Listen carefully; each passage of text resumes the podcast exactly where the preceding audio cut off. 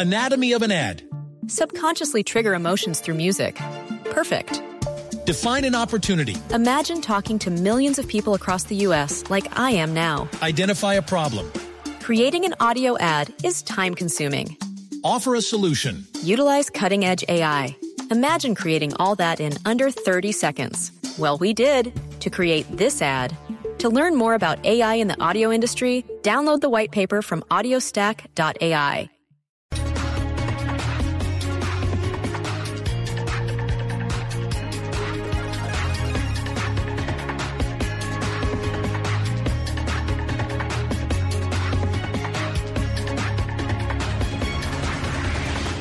Esto es Sala de Prensa Blue. Esta es Blue Radio. En Bogotá, 89.9 FM. En Medellín, 97.9 FM. En Cali, 91.5 FM. En Barranquilla, 100.1 FM. En Cartagena, 1090 AM. En Bucaramanga, 960 AM. En Tunja, 103.1 FM. En Caldas, 107.1 FM. En Villavicencio, 96.3 FM. En Armenia y el norte del Valle, 94.1 FM. En Neiva, 103.1 FM. Y en Córdoba, 96.0 FM. También en bluradio.com. En Facebook, Blue Radio Colombia. A través de Twitter en arroba. Y en la señal de TDT.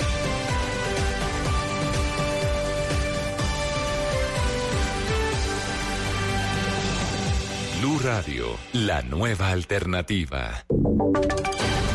Voces y sonidos de Colombia y el mundo en Blue Radio y bluradio.com, porque la verdad es de todos. 12 del mediodía, dos minutos. Feliz domingo para todos. Es momento de contarles las noticias, lo que está pasando en Colombia y el mundo. Arrancamos, por supuesto, con la información internacional, porque a esta hora se presentan duros enfrentamientos en la Plaza Italia, esto en Santiago de Chile. En la zona, con los detalles, con la gente y con los disturbios, está Juan Pablo. Juan Pablo, buenas tardes. Silvia, buenas tardes. Pues efectivamente, hasta ahora hay enfrentamientos entre las fuerzas de seguridad y los manifestantes aquí en la Plaza Italia. Los manifestantes han tratado de armar algunas barricadas. Por su parte, la fuerza pública lo que ha hecho es dispersarlos con bombas lacrimógenas y obviamente la situación con el paso de los minutos cada vez es más tensa. Nosotros hemos podido durante esta mañana recorrer las calles de Santiago y hablar con las personas específicamente sobre la demanda que le están haciendo al gobierno del presidente Sebastián Piñera. Esto es lo que nos dicen e insisten que por esto es que reclaman. Eso es algo que como que colapsó la gota que rebalsó el vaso, verdad la gente está enojada, la gente está enojada, lleva mucho tiempo enojada, está alegando por muchas cosas porque lo han pisoteado muchos años y nunca han dicho nada y colapsó la cosa. También a primera hora de este día el ministro Andrés Chadwick, ministro de Interior y de Seguridad chileno, hizo un balance de la jornada de anoche una jornada llena de caos donde al menos 600 personas fueron detenidas. 12, tres minutos, Juan Pablo. ¿Y qué han dicho las autoridades? ¿Cuántos muertos se han reportado por cuenta de los desórdenes de los últimos días? ¿Qué se sabe del presidente Piñera? Bueno, se ha confirmado que efectivamente son tres las personas que han fallecido. Esto en medio de los saqueos que se registraron anoche también, pues hay al menos 150 personas que han sido reportadas como lesionadas. Sumando esto también las personas de la fuerza pública, que según lo había señalado el eh, general de carabineros, llegaría casi a las 200. La situación sigue siendo muy compleja. El presidente Sebastián Piñera pues permanece en el Palacio de la Moneda, como le hemos venido contando durante esta mañana. Hacia las eh, 2 y 30 de la tarde, hora local, debería ya avanzar esta reunión entre los tres poderes del Estado. Mientras tanto, también se han ido pronunciando distintos ministros, obviamente, buscando todos los protocolos que se deberán implementar durante la jornada de mañana. Por ejemplo, Nicolás Monker, ministro de Trabajo, pidió a los trabajadores que entiendan la situación y que no vayan en ningún caso a obligar a sus trabajadores a asistir a los puestos de trabajo. La ministra de Transporte también señaló que buscarán implementar todo lo que tiene que ver el sistema de buses eh, sobre superficie para de esta manera alternar eh, todo lo, eh, lo que está ocurriendo con el metro de Santiago que permanecerá cerrado por tiempo indefinido.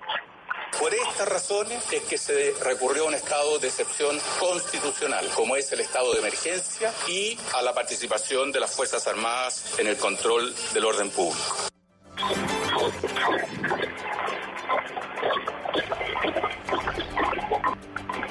Mira, eh, Javier Iturriaga, quien es el general eh, a cargo de la Defensa Nacional y quien está en este momento bajo el control del orden público acá en Santiago de Chile, señaló que según como se fuera dando la jornada de hoy, pues tomaría la decisión si se decreta nuevamente un toque de queda. Yo personalmente por lo que veo y como se están cada día subiendo más los ánimos, esta va a ser una decisión eh, que sin duda deberá ser implementada, pero escuchemos precisamente lo que dijo el general Iturriaga sobre lo que él piensa puede ocurrir durante la jornada de hoy en Santiago de Chile.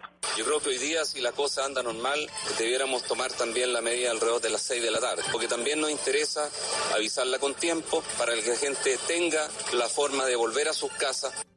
General Jorge Abbott también se refirió a toda esta situación. Fue él el encargado, la autoridad encargada de confirmar el número de fallecidos durante las últimas horas.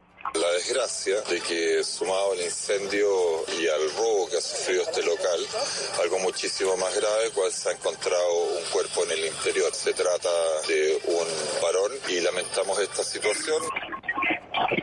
Siguen los disturbios entonces a esta hora aquí en la Plaza Italia. Por su parte, el Ministerio de Salud aún no confirma si una de las víctimas es de nacionalidad colombiana. Se había señalado hace algunas horas por parte del ministro Jaime Mañalis que se estaba indagando que efectivamente dentro de los muertos habría un ciudadano colombiano. Esta es la información que podemos entregarles a esta hora desde la Plaza Italia, donde continúan los enfrentamientos violentos entre la policía y los manifestantes.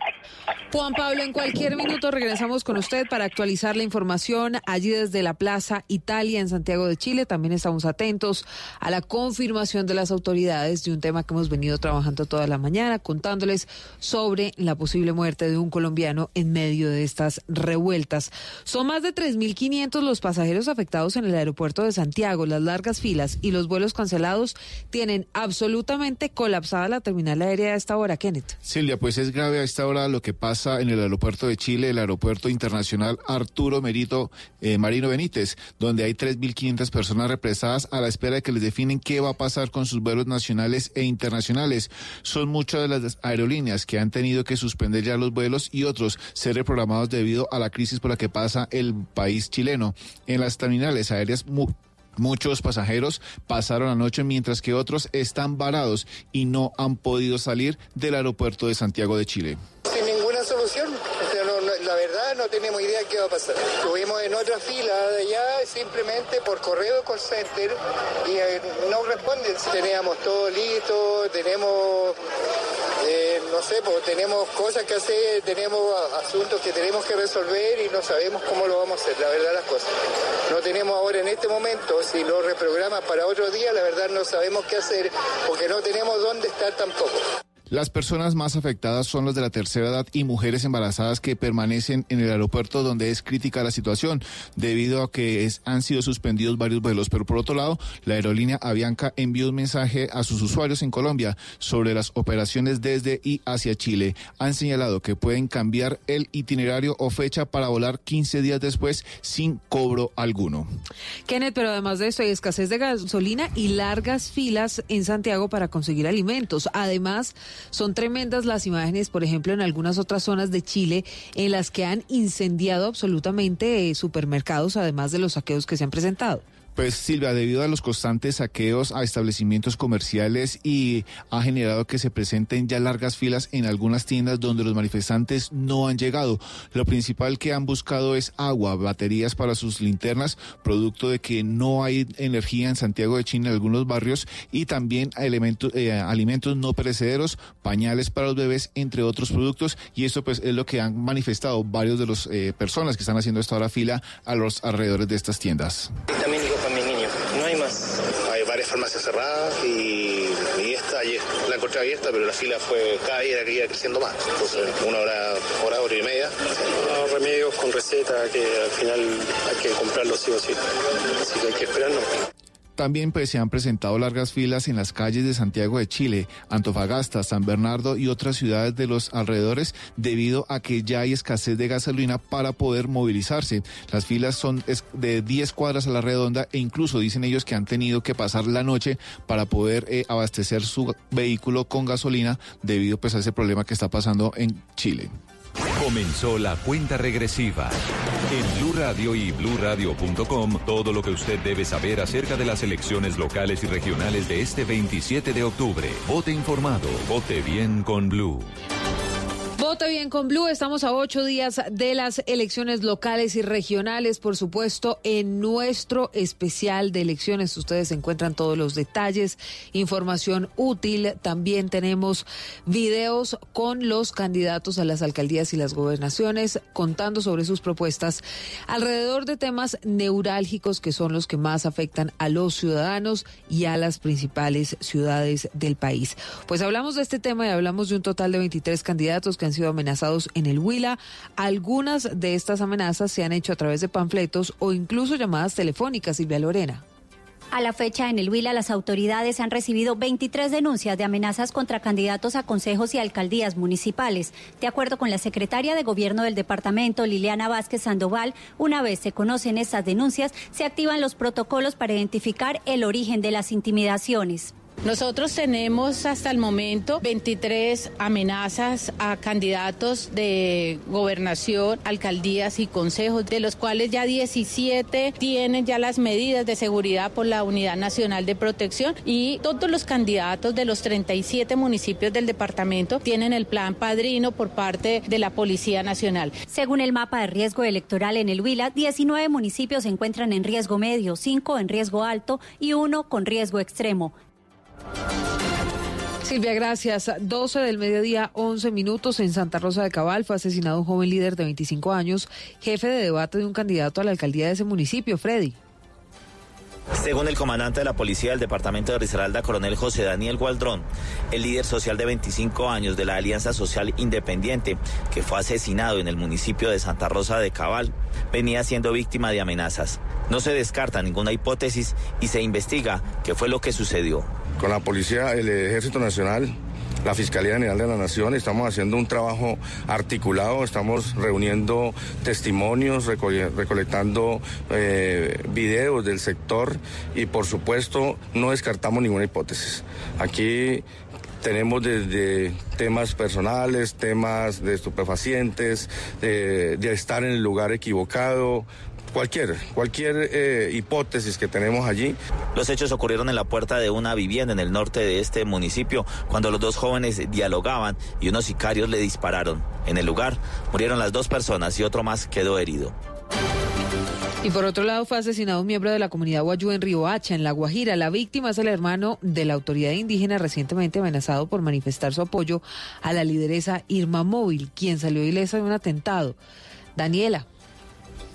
Silvia, muy buenas tardes. Como Ramón II Larrada fue identificado el miembro de esta etnia guayú asesinado en las afueras de su vivienda, ubicada en el barrio Buenos Aires, en las afueras del municipio de Río Hacha. La víctima de 70 años es hermano de Tom Larrada, como usted lo acaba de mencionar, la autoridad de la comunidad El Patrón, quien recientemente denunció amenazas de muerte en su contra por apoyar a la lideresa guayú Irma Móvil, quien resultó ilesa en un atentado a bala la noche del viernes. El coronel Henry Sandoval, comandante de la policía en La Guajira, señaló que dos personas que se movilizaban en una motocicleta dispararon contra Ramón Larrada en dos ocasiones y se dieron a la huida. Lo que se tiene es que llegó un sujeto que por la calle, él estaba frente a la casa, una casa acá, a las afueras de Riohacha, y le dispara. Y la NYU toma el cuerpo y se lo lleva por usos y costumbres. Nosotros llegamos con las autoridades, pero ellos eh, En el hecho también resultó herido Armando Martínez Martínez, de 52 años, quien conversaba con el Oxiso en el momento en el que se registraron los hechos. Las autoridades investigan si este caso está relacionado con las amenazas y también si existen otros líderes amenazados por manifestar su apoyo a la candidata víctima del atentado. Desde la capital del Atlántico, Daniela Mora Lozano, Blue Radio. Pues seguimos hablando de temas electorales porque el representante de la Cámara por el Pueblo Democrático, Jorge Gómez, condenó el ataque del que fue víctima el candidato y diputado Luis Pérez en Antioquia. Denunció que a pesar de haber pedido días antes un esquema de seguridad, este le fue negado, Valentina. Silvia, buenas tardes. Recordemos que según la denuncia del partido, el actual candidato y diputado Luis Peláez fue atacado con disparos cuando viajaba de Segovia hasta Medellín, esto a la altura del municipio de Yolombó.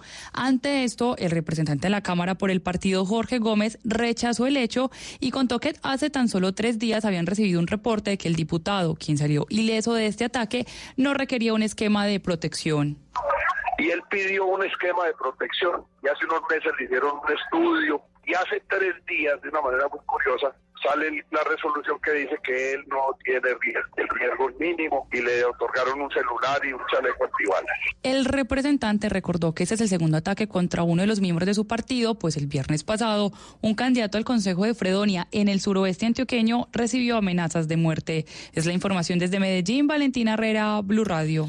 Las autoridades identificaron a los hombres que, que murieron ayer en uh, medio de una balacera en la frontera entre Colombia y Venezuela. Se dedicaban a pasar maletas y personas por las trochas. Juliet. Como Abraham López y José Colina fueron identificados los venezolanos que fueron asesinados ayer en medio de una balacera cerca al puente internacional Francisco de Paula Santander. Los habitantes en la zona de frontera dicen sentir temor y también aseguran que muchos han vendido sus casas por estos constantes enfrentamientos. La inseguridad aquí en el barrio Escobal ya se salió de las manos. Es tanta la inseguridad que los habitantes de aquí del barrio han optado por vender las casas y pues irse de aquí para otros lugares. No es la primera vez que ha pasado en anteriores ocasiones. ¿Qué pasa con la policía? No, pues imagínense, ya van como más de cinco o seis balaceras y ya pues ya eso se perdió el control. La misma seguridad, la policía no, ya no, no sabe ni qué hacer. En las últimas horas fue encontrado otro cuerpo sin vida en una de las trochas con Villa del Rosario que aún no ha sido identificado. No para la racha de accidentes en Santander, que ya dejan cinco personas muertas en esta zona del país. El último hecho dejó tres fallecidos en la vía Boyacá-Santander. Julián. Silvia, en las últimas horas se presentó otro grave accidente donde tres personas que viajaban en la motocicleta allá en el sector conocido como Valor Real en el municipio de Suaita perdieron la vida después de una fuerte colisión contra un bus que cubría la ruta Bogotá-Bucaramanga, según informó el teniente coronel Edison Mora, jefe de la seccional de tránsito de la policía acá en Santander. La motocicleta al parecer invadió el carril y se estrelló contra el bus. Sí, iban en la motocicleta, las tres personas iban en la motocicleta y eh, eh colisionan contra el, bus. Al parecer pudo haber invasión de carril por parte de la motocicleta. La racha de accidentes en Santander ya deja cinco personas muertas, entre ellas también un niño de 11 años, quien en bicicleta colisionó contra una tractomula en la vía Bucaramanga-Cúcuta y en el otro hecho una mujer fue arrollada por una camioneta en Girón. Desde Bucaramanga, Julián Mejía, Blue Radio. Hay emergencia por las lluvias en 15 municipios del departamento del Valle del Cauca. ¿Qué es lo que está pasando, Víctor? Sí, señora Silvia, buenas tardes. Una de las situaciones más críticas en el departamento se registra en Buenaventura, donde más de 200 familias han tenido que atravesar por fuertes inundaciones tras el desbordamiento de los ríos Naya y Yurumangui. Asimismo, en la zona rural de El Cerrito y Palmira, 7.000 personas se han visto afectadas por un derrumbe que incomunicó a seis corregimientos. Marcela Navarro es la coordinadora de emergencias de la Secretaría de Gestión del Riesgo y entrega los detalles sobre los 16 municipios afectados. Sí tenemos unos municipios con unas situaciones importantes que han alterado, digámoslo así, el normal funcionamiento de esos municipios, como es el caso de Buenaventura, Obando, Río Frío y Palmira, el Cerrito, que tiene una importante situación con un tema vial, una vía que comunica bastantes comunidades de la zona rural. La funcionaria agregó que se están entregando ayudas humanitarias a las, a las familias afectadas en estos municipios del departamento. Es la información desde Cali. Víctor Tavares, Blue Radio. Luego de más de 10 horas de cierre, el Invías logró habilitar el paso en la vía Medellín-Bogotá. Valentina, regreso con usted. Silvia, este derrumbe se había presentado desde las 3 de la mañana en el kilómetro 66 más 900, jurisdicción de San Luis, en el oriente antioqueño. Allí ya hay paso un carril con la restricción de pare y siga. El coronel Juan Carlos Torres, comandante de la Policía de Carreteras, recordó a los conductores que tengan mucha precaución, pues aún hay bastante lodo y material vegetal en esta zona. Hasta el momento fluye en normalidad y el paso a un carril controlado. Lo más importante es que la gente, la gente, las personas y los conductores acaten la recomendación de los policías de tránsito, al igual que los usuarios de las motocicletas, que no deja de ser un riesgo porque lodo hay veces esto puede eh, causar la caída de un conductor de motocicleta. Entre tanto, la maquinaria de invías continúa en la zona, pues según han reportado otros conductores, hay al menos otros dos derrumbes de menor proporción en el tramo entre el río Samaná y San Francisco. Desde Medellín, Valentina Herrera, Blue Radio. Y al cierre, por supuesto, tenemos deportes. Hablamos de Juan Fernando Quintero. Fue convocado para el Superclásico entre River y Boca de la Copa Libertadores. Pero además de eso, Joana, usted que está allí en Cali, espera hoy a Ronaldinho. Así es, Silvia. Buenas tardes. El próximo martes comencemos con la Copa Libertadores, porque River y Boca van a jugar el martes la semifinal de vuelta de este torneo internacional. La serie va 2 por 0 a favor del conjunto de la banda cruzada. Y Gallardo ha convocado a tres colombianos, a Borré, a Carrascal y la novedad es Juan Fernando Quintero, quien ya está a punto luego de varios meses de una lesión. Y también Ronaldillo hoy a las 5 de la tarde estará en el Estadio Pascual Guerrero vistiendo las camisetas del Deportivo Cali y del América. A las 3 de la tarde será la rueda de prensa con el exjugador brasilero. Y mientras se define el paro de los futbolistas, hoy se jugará el complemento de la jornada número 18. A las 3 y 15 se medirá Río Negro ante el Deportivo Cali. A las 5 de la tarde con transmisión de Blue Radio Santa Fe ante Unión Magdalena. Y sobre las 7 y 45 de la noche Medellín ante Alianza Petrolera. Joana Quintero, Blue Radio. Todo en noticias, detalles en blurradio.com. Recuerden seguirnos en Twitter en arroba Blue Radio Co. Ya llega Generaciones Blue a las 2 de la tarde. Una nueva actualización de las noticias. Les vamos contando, por supuesto, también a través de Twitter y de las redes sociales el minuto a minuto de lo que pasa en Chile. Feliz domingo para todos. Estás escuchando Blue Radio y bluradio.com.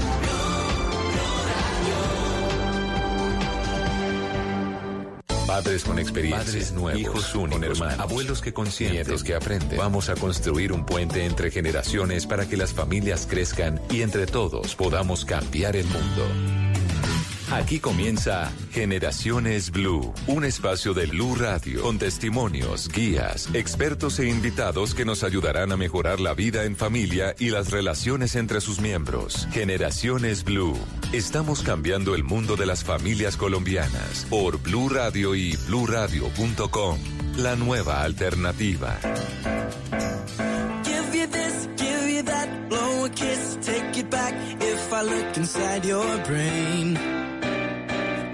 Lots of things, clothes, shoes, diamond ring, stuff that's driving me insane. You could be preoccupied, different date every night. You just got to say the word. But you're not into them at all. You just want materials. I should know because I've heard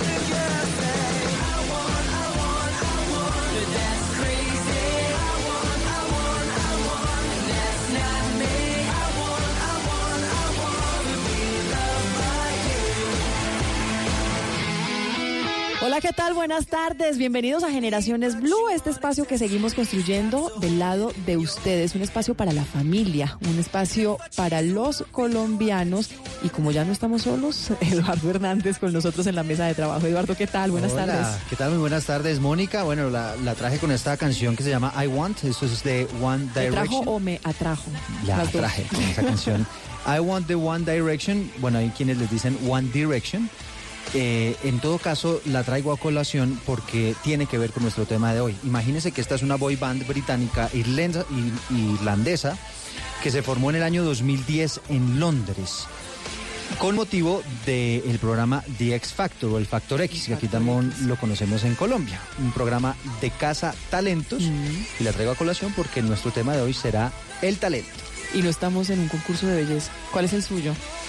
El talento. Hablar ante, el- ante los Mi- medios. Mi, mi talento. El talento Eh, oculto. Bueno, pues sabe que yo canto algo. No me voy a Sí poner a sabía. cantar. No, no, no, lo voy a poner a cantar, pero sí. Ya, ya que no me pregunté a mí, bueno. No, no me Eh, pregunté por mis está talentos. bien, ¿cuál es su talento? El que hubiera querido tener, cantar. cuál? Cantar, ¿Sí? Pero cantar como Cristina Aguilera, Ah. no como Eduardo Hernández. Ah, pero el- canta. No, ojalá. No canta nada. No, nada. nada, Tiene más nada, oído un codo, como dicen. Bueno, ahí tampoco tan mal, pero no, no canto. Pero para mí cantar es cantar como Cristina Aguilera, como estos, como estos muchachos, como esta banda británica. La verdad es que es que es uno de los temas que ponemos aquí en conversación con ustedes porque eh, la pregunta es en qué momento debe uno preocuparse por eso con sus hijos.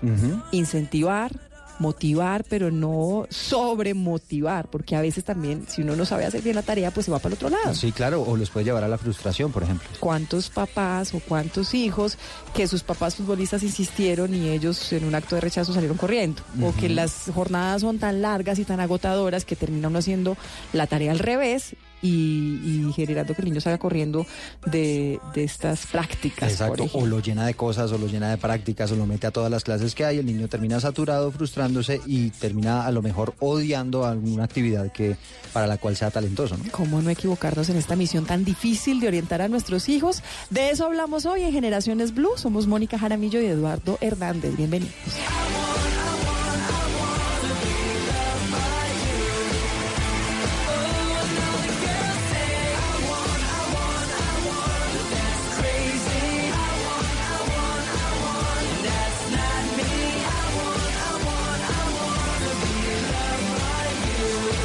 Estás escuchando Generaciones Blue. Hablamos de este tema, hablamos del talento en nuestros hijos y lo hacemos porque estamos aprovechando estos días que se está llevando a cabo en Bogotá el décimo Congreso Mundial para el Talento de la Niñez. Y en el marco del Congreso, dos invitados muy especiales que vienen al evento y que quisieron venir a acompañarnos en este espacio de Generaciones Blue. Uno de ellos, Alberto Chamosh, que es mexicano, es director de la Fundación ELIC, economista, pero gran parte de su vida la ha dedicado a formarse en temas de interés como la ciencia y el método científico para la niñez, la filosofía viviente para los niños y epistemología para el talento. Alberto, bienvenido, buenas tardes. Buenas tardes, muchas gracias, muchas gracias. ELIC, ¿qué es ELIC? El IC es Escuelas Libres de Investigación Científica para Niños. Sí, es una fundación que trabaja en 22 países. Tenemos varias delegaciones internacionales en América, en Europa, y trabajamos programas relacionados con la formación eh, del niño en diferentes áreas. Eh, tenemos, por ejemplo, salas para el talento, eh, la formación en arte, en ciencia, en filosofía y en didáctica, para que se descubran los potenciales de los niños desde la más temprana edad y se, y se desarrollen y se enfoquen hacia la sociedad, hacia la paz, hacia los demás. Es decir, uno de los propósitos de, de la Fundación ELIC es que el niño aporte a la sociedad y que veamos que nuestra formación sea eh, enfocada hacia lo que vamos a dar y no tanto hacia qué vamos a recibir de la sociedad o cómo vamos a sobrevivir en el mundo, sino qué podemos Ni aportar. cómo voy yo a sobresalir, ¿no? Un poquito. Ni cómo sobresalir también, claro. Oiga, bueno, esto es eso tan solo el saludo, pero, pero es que además hay una diferencia clave eh, que la vamos a ver más adelante entre el talento y la superdotación, que seguramente de eso estaremos hablando. ¿Entre el en talento y la algunos qué? minuticos. La superdotación. Ah, bueno. Uy. Eso es diferente y ya le voy a explicar por qué. Rafael Tumes, peruano, es especialista en nutrición, docente e investigador. Ha tenido relación, por supuesto, de, la alimentación, el desarrollo del talento de los niños, otras fuentes de proteínas para causar menos impactos ecológicos, el metabolismo de los niños. Y también nos va a traer Rafael, pues todas esas enseñanzas para este congreso muy interesante y para nuestro programa aquí en Generaciones. eh, y- y nos agrada mucho saludarlo en esta tarde. Igualmente, muy buenas tardes Mónica, buenas tardes Eduardo, muchas gracias. Muy contento por la invitación y también por la recepción de Colombia en- para esta participación que hemos venido a tener en el Congreso.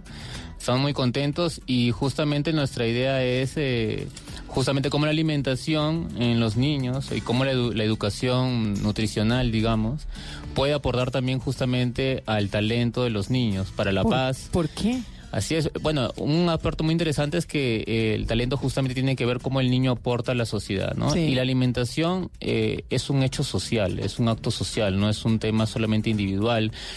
Eh, tenemos que tener la, la visión de que nuestra alimentación impacta en los demás. Nuestros eh, hábitos, por ejemplo, alimenticios, tienen un impacto no solamente económico, social, sino ambiental, por ejemplo. Y en la medida que el niño sea más consciente de eso, porque al niño se le facilita mucho. Hace poco, por ejemplo, yo tengo una sobrinita de cuatro años que trabajo mucho con ella el tema de la alimentación saludable, ¿no? Y la otra vez estábamos en, fuimos a comprar una tiendita y mm, entonces yo le digo, tú, me dice, cómprame algo. Le digo, escoge lo que quieras mientras sea saludable, ¿no? Ujú. Coge una mandarina, una manzana, una palta, un tomate. O sea, usted se va para una dulcería y la niña queda... Eh, Y ella escogió, pero lo interesante es que había una señora que estaba comprando una bebida gaseosa de soda, ¿no? Eso es con bastante azúcar. Dice, me dice, tío, eh, pero eso no es saludable, ¿no? Entonces la señora se sintió en compromiso y le dijo al de la tienda, le dijo, se- y dijo, bueno, dame un agua, mejor, ¿no? Y cambió, ¿no? Y me pareció muy interesante, ¿no? Cómo lo, si el niño es lo suficientemente reflexivo puede tener un impacto inclusive en los adultos. ¿cierto? Y justamente aquí en el Congreso hemos dictado el, el viernes y hoy día mismo hemos dictado experimentos, ¿no? Porque como la Fundación ELIC trabaja lo que es la ciencia también, hemos trabajado experimentos con los niños para que lo lleven a justamente a cómo esos eh, lo puedan extrapolar en su alimentación, ¿no? En los beneficios de algunos alimentos o de alguna mala alimentación a través de experimentos científicos. Y bueno, a los niños les encanta, ¿no? Todo lo que es cambio de colores, ebullición, que se forman burbujas. Y es muy interesante. Entonces, desde ese punto, por eso nosotros pensamos que la alimentación tiene un impacto social, ¿no? Es, Sí. es muy trascendente y no solamente debe estar como eh, centrados en uno mismo de comer, pues para, para tener, para no tener hambre, ¿no? Por así Eh, decirlo. a, a mí se me hace, y no sé si esté equivocada, pero por la experiencia que tengo con mi hijo, yo tengo un hijo de tres años, Rafael, a mí se me hace que estas nuevas generaciones, tal vez por la conciencia que nosotros hemos venido desarrollando a lo largo de, una buena alimentación, de vida saludable, estas nuevas generaciones vienen con esto ya incorporado. A mí me pasó con Joaquín, el cumpleaños de su papá hace dos días, hicimos una cena, y en el momento en que servimos la torta, como decimos en Colombia, el pastel, él dijo, ¿qué son estas horas? Yo no, no voy a comer a estas horas eh, chocolate. Y salió furioso. y, y nosotros lo tomamos como medio chiste, pero en realidad no quiso comer. Y siento que es que eh, eh, hemos hecho bien la tarea, estamos Oiga, haciendo bien la pero tarea. Mónica, yo le voy a contar, el mío también tiene cuatro años y él sí no viene con ese chip. Él sí no. sí- No, ese sí se enloquece con los pasteles, con los dulces, Pero si hay más conciencia, si hay más conciencia, ellos saben que, es, que hay que comer verduras, que hay Estamos comer tratando de sembrar esa conciencia, sí, señor. Ese problema es suyo, Eduardo. Bueno, quisiera, quisiera preguntarle a Alberto para, para arrancar en el tema. Cuando hablamos de talento, ¿de qué hablamos? Porque a veces pensamos que son artes excepcionales y tal vez ahí era hacia donde iba Sí. Eduardo con la con diferencia entre el talento y la superdotación. Talento va desde, muy desde qué es lo principal hasta, hasta lo extraordinario. Sí, bueno, hemos visto que hay muchos, hay muchos enfoques del, del- del talento y hoy en día, por ejemplo, se habla bastante del talento y de la inclusión a las excepciones o del, del- talento excepcional inclusive. Inclusive la Secretaría de Educación del Distrito, con quienes hemos estado trabajando, tienen un programa de talentos excepcionales. Y nosotros les hemos dicho bastante que eh, también hay que enfocar el talento no solamente como una excepción, porque si bien la excepción comprende el hecho de que em, puede haber un niño superdotado en algún área específica, puede haber un niño que tenga un área específica de eh, que dé visos de, de cierta genialidad. Pero hay muchos otros seres, en realidad nosotros consideramos en la Fundación ELIC que todos venimos con un propósito al mundo y que todos tenemos un potencial que se nos puede descubrir y desarrollar. ¿Qué pasa? Que en muchas ocasiones no se nos descubre, no se nos descubre a tiempo y entonces eh, hay momentos en que son cruciales, hay edades, por ejemplo, para la música. Eh, por supuesto que a toda edad se puede desarrollar el potencial, pero ya para que se transforme en un talento y aporte a la sociedad, pues sí hay edades que son eh, eh, cruciales que se descubra, que se detecte el potencial del niño. Pero en la entonces, ciencia, en la filosofía. Yo lo interrumpo un momentico. Sí. Hagamos la diferenciación. Eh, ¿por ¿Qué es la diferencia en- entre eso, la superdotación y cuál es la diferencia de la superdotación con el talento? Bueno, sí, la, mm, en, em, en realidad el talento no excluye a la superdotación. O sea, eh, la, mm, la definición que nosotros ocupamos para el talento realmente es rescatada. Rescatamos una definición antigua de los griegos, que el talento para ellos era una moneda. La moneda es un tesoro que tenemos, que es una unidad de intercambio y, un- y una unidad de valor. Pero esa moneda solo tiene valor si es intercambiada por algo. Por algo y si, y si interactúa con los demás. La moneda, su función es interactuar, es interrelacionar. Entonces, en ese sentido, el talento tiene un referente social. O sea, tiene que ser recibido y percibido por los demás en su momento. Esa es una diferenciación importante. Eh, todo niño talentoso ya realmente tiene un área eh, desarrollada en la que tiene una dotación mayor de potenciales. Pero en muchas ocasiones también se habló aquí, y es muy importante mencionarlo, el talento oculto. Eh, cuando se hablaba, por ejemplo, en la Biblia de la parábola de los talentos, que se relata en la Biblia. ¿De multiplicarlos? Sí, se le daba tres monedas a, a tres jóvenes y uno, para guardar esa moneda, la dejó enterrada. El otro perdió la moneda. Y otro intercambió la moneda y trajo muchas más monedas. Entonces es importante que para tener un, un- un- un enriquecimiento, digamos, espiritual, es decir, que la persona desarrolle su espíritu científico, su espíritu artístico, hay que empezar a intercambiarlo desde la más temprana edad. Eh, tratar de que los niños, eh, esos potenciales que tienen, los empiecen a eh, mostrar desde la más temprana edad y empiecen también a ser acompañados, que eso es muy importante, por la familia. Si no tienen un acompañamiento de los padres o de un tío o de, o de los abuelos, pero tienen que tener un acompañamiento eh, constante para que realmente se desarrolle. Puede haber una niña, por ejemplo, una niña que canta muy bien, pero si no la llevan a mejorar su técnica a temprana edad, a mejorar su respiración, entonces pues puede ser que el talento quede, quede eh, latente o que no se desarrolle con toda la fuerza que podría desarrollarse. Entonces, eh, ha- ha- hay, hay, hay una pregunta también entre si se nace con talento si el ta- o si, o si O se si se genera el talento, que es la pregunta un poco entre superdotación y talento. Realmente sí hay seres, por supuesto, que nacen con una vocación, con un potencial, con un y que pueden llegar a tener más fácilmente, eh, pueden, pueden mostrar más fácilmente una superdotación o un área de genialidad como decíamos en las matemáticas, en la música. Entonces, es muy importante que en ese momento el padre y el profesor detecten y actúen, acompañando al niño para que se desarrolle. Que ese potencial no se quede ahí. Eh, pero también hay el caso de niños que no muestran aparentemente un potencial especial y que sí lo tienen, sin embargo. Hay ¿Y ahí potenciales, por ejemplo, uno? hay potenciales filosóficos, niños que se quedan callados, que están callados, que están pensando y realmente son potencial grandes pensadores. Entonces hay que motivarlos en otras áreas. No solamente son las áreas que aparentemente vemos, como la- la- el arte o algunas ciencias, ¿no? Sino que también hay talentos filosóficos que están latentes en los niños y talentos también en la didáctica. Hay niños, por ejemplo, que les gusta mucho hablar. Incluso están hablando y no dejan hablar al profesor. Ese va a ser político, seguro. Pues, o bueno, eh, comunicador, ¿no? O comunicador, sí. Ese es el suyo, ¿no, Mónica? Ese es el mío, sin duda. Ese es sin, ese es sin duda el mío. En, en torno a, a esos talentos ocultos o los que no somos capaces de identificar, ¿qué debe hacer uno como papá? Explorar, llevarlo a diferentes escenarios, sentarse a conversar con él. ¿Cómo hace uno para, para no perder ese, ese, ese olfato en torno a lo que pueda orientar? Bueno, una de las, de las cosas que nosotros motivamos mucho a los, a los padres y a los profesores es a observar a los niños, inclusive en las actitudes aparentes de mala conducta o de mal comportamiento. En muchas ocasiones nosotros eh, corregimos al niño porque si hay que corregirlo, hay que disciplinarlo.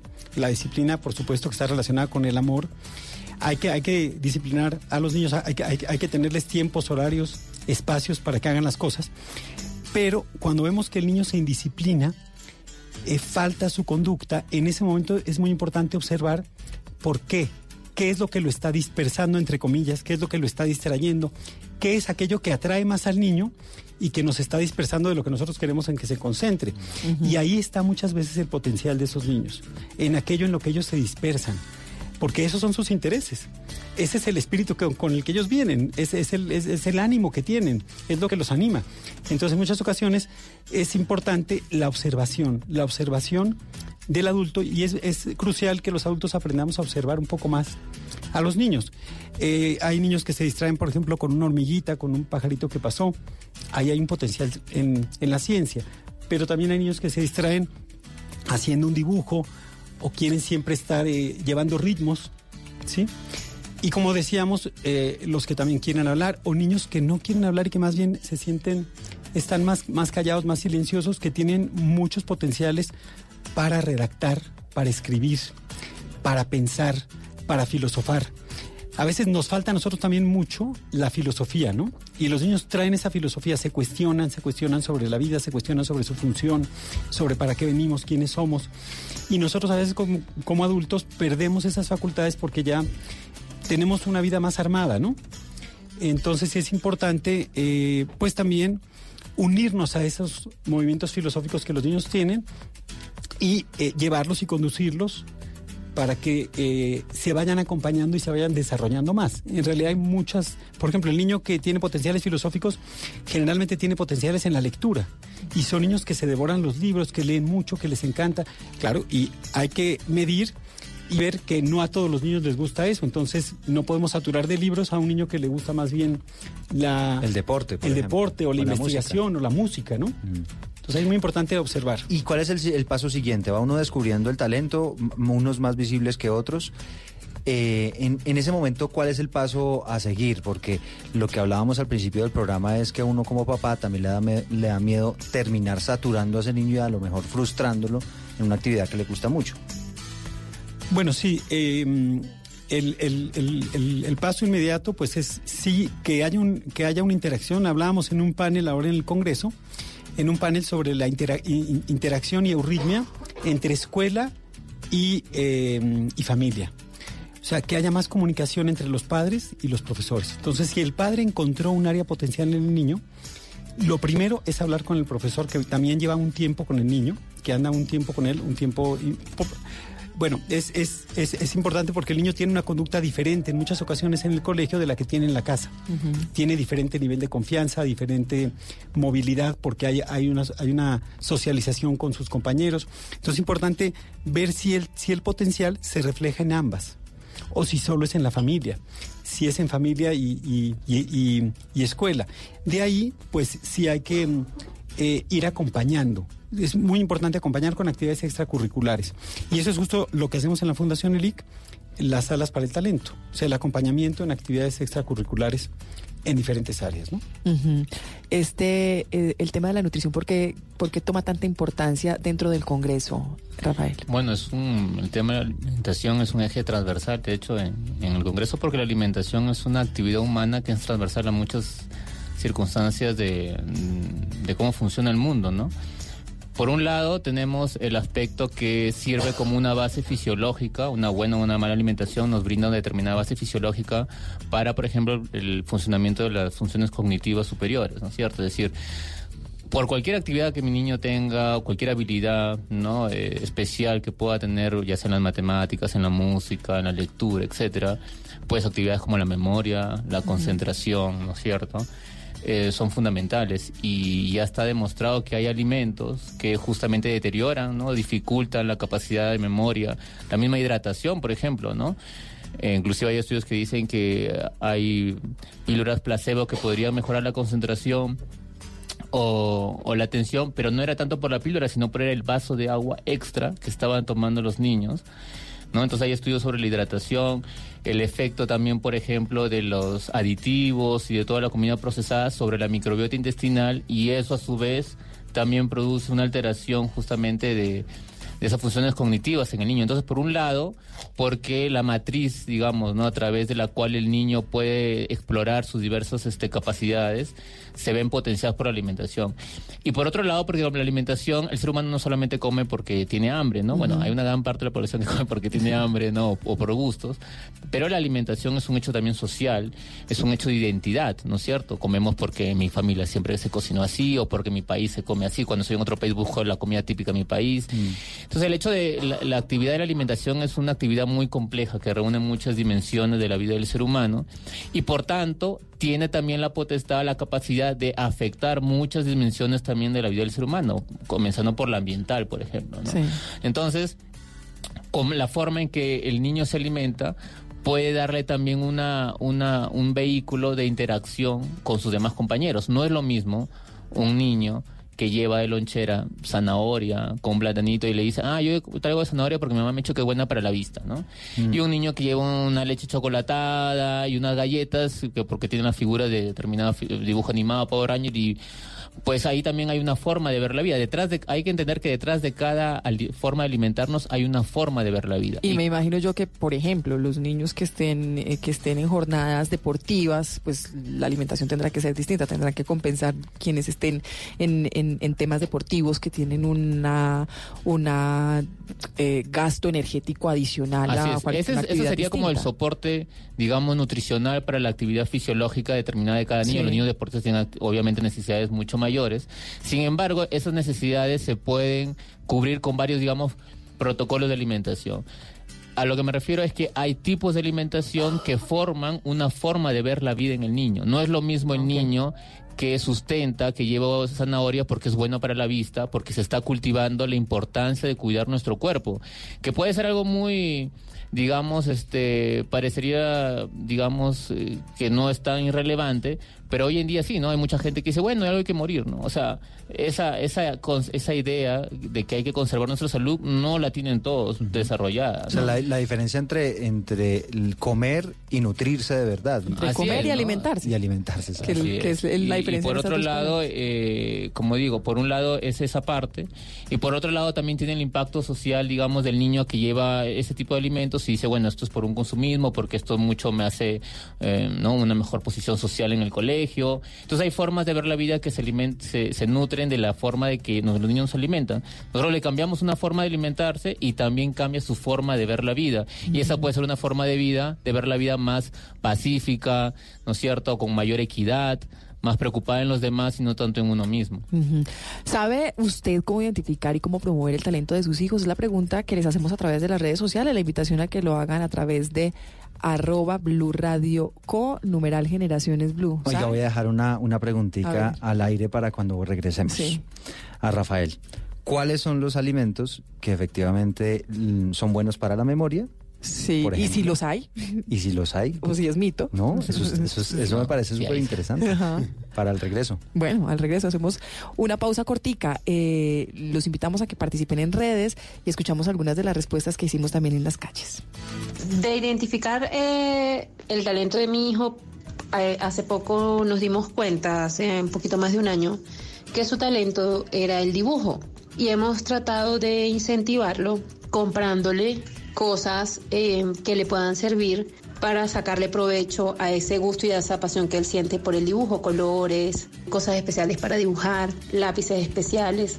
Creo que esa es una buena manera de incentivarlo y de aprovechar ese talento que él tiene. Y igual con el fútbol. Está en clases de fútbol, eh, lo animamos a que lo haga cuando lo hace bien y yo creo que esa es una buena forma de hacerlo.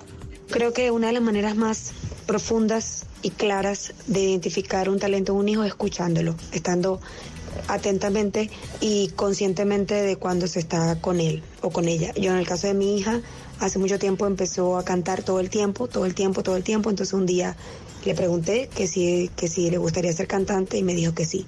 Y desde ese momento está clarísimo que ese es uno de sus talentos y que lo disfruta mucho. Creemos que la mejor manera es haciendo espacios, eh, tanto de conocimiento como de práctica de esas habilidades. Y si el talento es heredado por alguna de las dos partes, pues también nos compete a nosotros dar ejemplo y crear espacios o proyectos donde tanto nuestro hijo como, como nosotros pues podamos estar involucrados. Esto es Generaciones Blue.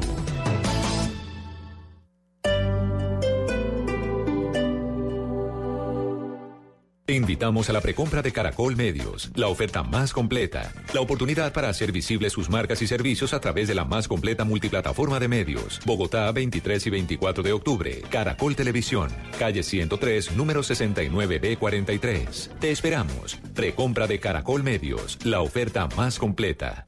Hay un tema que muy pocos hombres nos atrevemos a tocar. Un tema que saca corriendo hasta los más machos. Hacerlo ni siquiera duele y ellas lo saben. Mueve tus dedos desde la axila hacia abajo, en círculos alrededor del seno y de afuera hacia adentro. Y listo. Son cinco minutos al mes. El autoexamen de seno es muy fácil. En Blue Radio, numeral se nos escucha. El cáncer de seno es un tema que todos debemos tocar. Este 18, 19 y 20 de octubre nos pondremos la camiseta una vez más por esta causa. Los oídos y las voces de Blue Radio harán parte de esta gran iniciativa.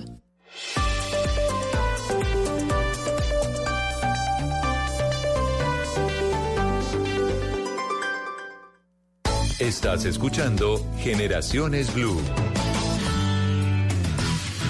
Bueno, y continuamos aquí en esta tarde de domingo con Generaciones Blue. Y bueno, Rafael, aprovechamos de una vez para la, pregunta que dejamos en el tintero antes de la pausa. Y tiene que ver con eso, porque usted nos decía, hay ciertos alimentos que son buenos para la memoria, otros que son buenos para los deportistas, otros que, dependiendo como del talento y de la superdotación que uno vaya identificando en los niños, pues es bueno darles de cierta alimentación. Por ejemplo, usted nos decía, para los que cantan, para mm, los que les gusta la política, hablar y demás, la memoria. Para, para la memoria, que es bueno comer? Sí, bueno, eh, lo que hay que entender también es que la alimentación, así como el talento, la Fundación Eli plantea que todos los niños son talentosos en potencia, uh -huh, ¿no es uh -huh. cierto? Entonces, igual que todos los niños son talentosos, todos los niños tienen que tener una alimentación matriz y esta básicamente es basada en verduras y frutas. Siempre es más como frutas y verduras que estamos acostumbrados, pero en realidad lo que está demostrado con mayor evidencia es las verduras. Por lo menos unas tres a cuatro raciones de verduras al día. A veces las personas no llegan ni a una ración, media ración, que es una ¿Verduras taza, ¿no? crudas? Todas las verduras en o no realidad. importa la presentación? No importa la presentación, lo importante es que comas verduras, porque si a veces se ponen de, a veces la eh, hay un error, ¿no? Que se ha creído que las verduras se consumen como ensalada, verduras ensalada, pero eso obviamente limita mucho el consumo de verduras. No, no podría cubrir yo mis cuatro raciones de verduras, tendría que comer una mega ensalada y no tendría espacio para nada más. Mi ejemplo, pongo, si yo voy a comer, por ejemplo, un pan con aguacate o, o palta, pues ¿qué me cuesta ponerle lechuga, tomate, germinados de brócoli? Si voy a hacer un pastel, porque no puedo hacer un pastel de verduras? Si yo voy a hacer una sopa, mejor hago una crema porque entran más verduras. Entonces hay muchas, si voy a tomar un desayuno, en vez puedo hacer en vez de, de pan, puedo usar como estas tortillas y hago como estas fajitas de vegetales. Entonces hay muchas formas eh, para incluir las verduras en la alimentación. Tenemos que salir un poco de ese concepto que las verduras solamente se consumen en ensalada, porque ahí podemos caer en que solamente se consumen crudo. Hay, hay eh, nutrientes, por ejemplo, el beta, el betacaroteno, el, el sulforofano, por ejemplo, que está en el brócoli, el licopeno, el tomate, que se ha visto que se absorbe mejor cuando la verdura está cocida. Ajá. Entonces no siempre todo es que se, es mucho mejor crudo. Entonces la ideal es tener una variedad y comer muy variado, porque a veces decimos come verduras y todo es tomate, tomate, espinaca, lechuga, ¿no? Y hay estudios que han hecho sobre tribus recolectoras de cómo hemos solucionado y ellos comen 120 variedades diferentes de verduras aún en una semana. Y yo hago talleres a veces con los padres y entre los niños están ahí no llegan ni a 30 veces, ¿no es cierto? No. Entonces la variedad es muy importante. Pero 30 es alto.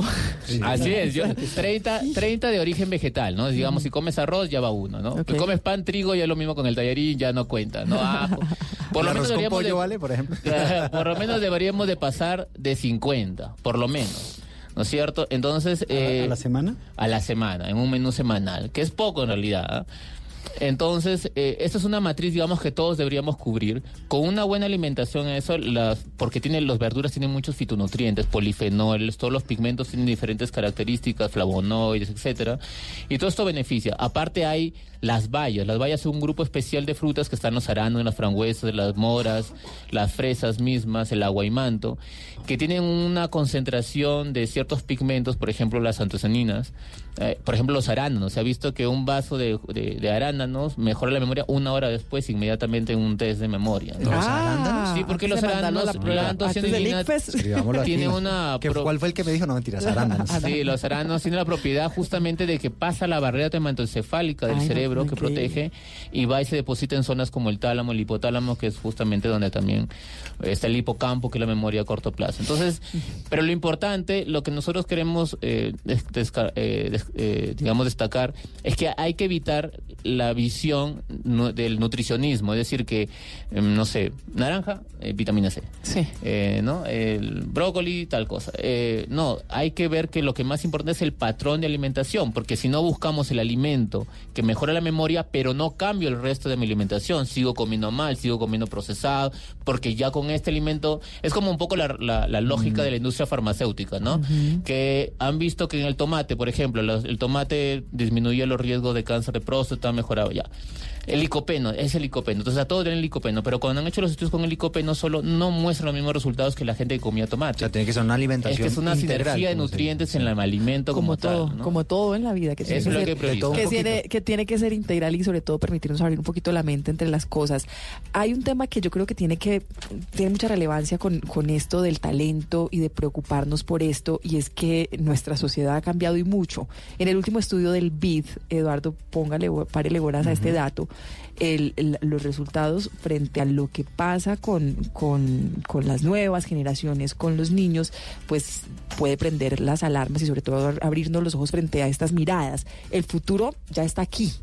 Lo, lo mencionamos precisamente frente a las nuevas competencias, las competencias del siglo XXI. Oiga la estadística, el 65% de los niños que están iniciando la escuela primaria hoy en día van a dedicar su carrera profesional a trabajos que aún no existen. Ah, claro. El 65%. He ahí la importancia de, de los talentos, de, de pensar a futuro, no como en las tradicionales formas de pensar, tal vez, Alberto, de, de, de va a estudiar Derecho, va a ser profesor, va a ser Sí. periodista, sino Sino que ni siquiera sabemos qué competencias, cuáles son las competencias. Entonces, el talento finalmente va a ser fundamental en el acompañamiento que hagamos de nuestros menores. Sí, así es. Por eso uno de los temas del Congreso también es la epistemología para el talento, que hablábamos hace un ratito, que es muy importante. Eh, la, la- la- la epistemología es la filosofía de la ciencia que contempla eh, las, los cambios que la ciencia tiene que tener y la conciencia de sí de cada rama científica. Entonces, eh, en realidad, la, la epistemología es una, es una filosofía que nos ayuda a cambiar nuestras posturas, a cambiar nuestros conceptos, a cambiar nuestras visiones, a transformarlas y a transformar también, incluso en el aula, nuestra observación constantemente.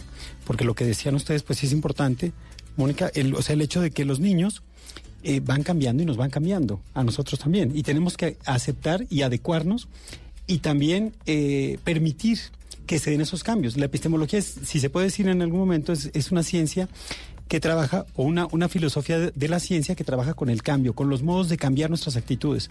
Es decir, atender todos los factores en el tiempo para permitir que se transformen nuestros conceptos. Porque tenemos conceptos que a veces validamos y consideramos que así deben ser las cosas y que no deben cambiar y que eso es como debe. Entonces van a aparecer nuevas artes que de hecho han aparecido. Pues el cine es un arte que no está incluido dentro de las siete bellas artes del, del- del mundo antiguo y, y van a seguir apareciendo nuevas, nuevas formas de manifestar tanto el arte como la filosofía, la ciencia y la didáctica. Y es muy importante estar abiertos, sobre todo los docentes. Bueno, realmente aquí en Colombia es muy interesante que hemos visto que hay un ministerio de las TIC. Ah, sí, tecnologías de la Sí, información. ajá. Que eso es, eso, es, eso es interesante. No lo hay en otros países de América Latina donde hemos organizado los congresos en varios países. Este es el décimo y vemos que en Colombia sí hay este ministerio, ¿no? Entonces son avances que ya se van viendo eh, en relación a, a la, a la formación del- de los diferentes eh, potenciales en áreas nuevas, completamente distintas e insospechadas. Y van a seguir surgiendo, ¿no? Entonces sí es importante, pero, pero que no descartemos las ciencias básicas, ¿no? Por ejemplo, eh, ayer también en el, en el Congreso tuvimos a un niño que es eh, un futuro ornitólogo, que es un eh, niño que sale a, a avistar aves y las recuenta y hace un conteo y tiene una, una percepción muy clara de las aves que hay en Colombia. Eh, va al campo, es acompañado por sus padres, sale ¿De qué cuatro de edad la mañana. niño? Tiene eh, nueve o diez años, Uy, once años, pues, once eh, años, tiene once años. increíble. Y habló en el Congreso, presentó ya su, su proyecto y lo presentó realmente en un nivel de profesionalismo como si él fuera, fuera ya un ornitólogo. Increíble. Eh, eh, preparado, estudiado, hablando de las diferentes especies, de los diferentes tipos de aves, de la- las alas, los, los nidos, cómo se agrupan. Entonces es muy interesante porque eh, si, si, si, si se acompaña a los niños desde temprana edad, pueden desarrollar Y cosas. hay ejemplos mundiales, nuestra Sí. Greta Thunberg, Ah, que sí, además también se convirtió en un referente internacional. Y que tiene La un patrón de misma- alimentación acorde a sus planteamientos. Claro. De Greta, ¿no? Oiga, Alberto, yo, te- yo tenía una duda. Si usted, por ejemplo, se da cuenta que su hijo, por ejemplo, es bueno, no sé, para jugar fútbol, o es bueno para cantar, o, es- o le descubre usted alguna superdotación, pero resulta que al niño no le gusta mucho eh, hacer esa actividad. O sea, uno dice, el niño sí tiene la, la venita, pero no le gusta ¿Qué? mucho. Entonces, ¿cómo llevarlo a que, a que le guste o, o no presionarlo? ¿Qué es lo que uno debe hacer en esos casos, por ejemplo? Bueno, sí es importante un punto de, de, mm, eh, se, se le puede eh, seguir incentivando, pero eh, sí no podemos eh, forzar. O sea, sí es muy importante que no, no, no podemos forzarlo. Sin embargo, eh, darle técnicas. Hoy en día existen muchas técnicas para apuntalar el talento de forma más rápida. De hecho, se están presentando en el Congreso, por ejemplo, técnicas artísticas. Hay, por ejemplo, un método pitagórico para cantar que lo, lo presenta un doctor Alejandro Arroyo. Hay métodos que ya son muy prácticos que están apareciendo para eh, eh, poder llegar a potenciar al niño eh, sin exigirle tanto como antiguamente. Sin embargo, sí es importante la, la disciplina en cuanto a, a los niños des- desde temprana edad, eh, hacer que se acuesten a cierta hora, que sepan que los espacios y los tiempos hay que regularlos. O sea, es muy Las importante. rutinas que llaman los... Las rutinas y las disciplinas. La ¿no? disciplina, claro. Eso es fundamental porque eso les da una, ubi- una ubicación espacio-temporal. Y también es uno de los temas que está tratado en el Congreso, el- o sea, el aspecto eh, cosmobiológico del niño. O sea, crearle como esta media hora vas a practicar todos los días ese, esa actividad. Sí, y hay que ejemplo. tener en cuenta, sí, se va a presentar, por ejemplo, una, una, una ponencia mañana sobre los ciclos circadianos.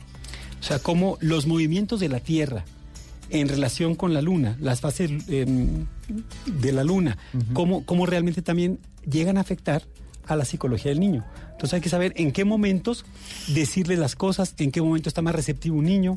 Es muy interesante que afecta a nuestra psicología también los movimientos de la Tierra. Bueno, esto ya hay un premio Nobel del año antepasado de, de medicina que salió por los ciclos circadianos. O sea, o- horas para, para almorzar, horas para desayunar, Es que el ritmo horas para... biológico tiene un ritmo circadiano, el ritmo hormonal se basa en un ritmo circadiano y es muy interesante decirle a los niños que por ejemplo igual pasa con la comida, el niño no puede, o sea, eso de que ya uno come cuando quiere, ¿no? Tiene que uno tener espacios para dormir, porque el descanso es un aspecto fundamental de la salud que casi muy poco se aborda, ¿no? Primero la alimentación, recién se le está dando importancia a la actividad física, porque todos los niños deberían hacer actividad física, así vayan a ser deportistas o no, Sí. como todos deberían aprender arte, así vayan a ser artistas o no Claro.